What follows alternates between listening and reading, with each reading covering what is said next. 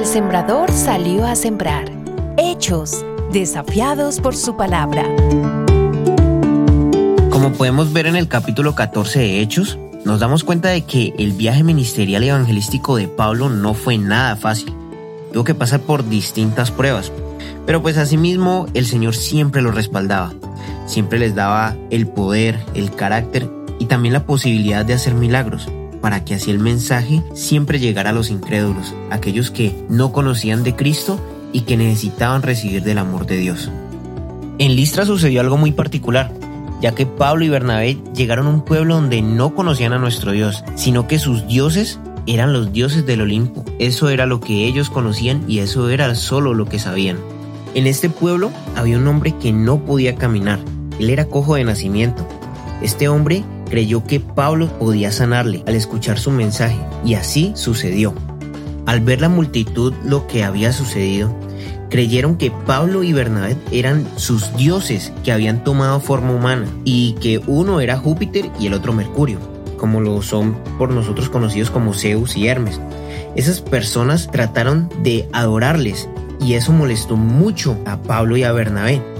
Primero que ellos hicieron fue sacarlos de su error les dejaron muy claro que ellos venían de parte del Dios verdadero, el creador del cielo y de la tierra, al único Dios que debían adorar.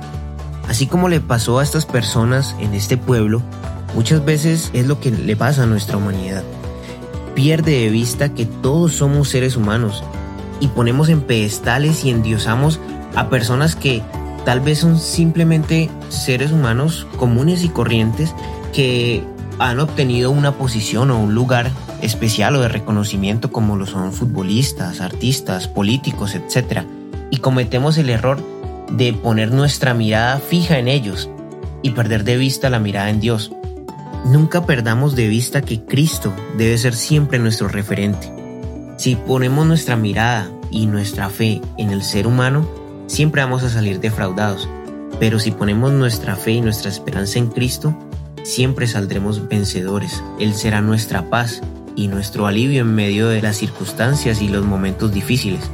Pablo nos dio una gran lección y es que él reconocía que todo lo que él hacía era gracias a Dios. Asimismo, su amor y su misericordia estaba sobre su vida. Eso debemos llevarlo a nuestra vida. Reconozcamos que gracias a Dios es todo lo que somos. Después de todo este suceso, vemos que ellos, después de haber sido sacados de su error, lo primero que hicieron reaccionar con violencia. Sacaron a Pablo y a Bernabé con piedra. Y tristemente vemos cómo esto sigue siendo un común denominador de nuestra sociedad.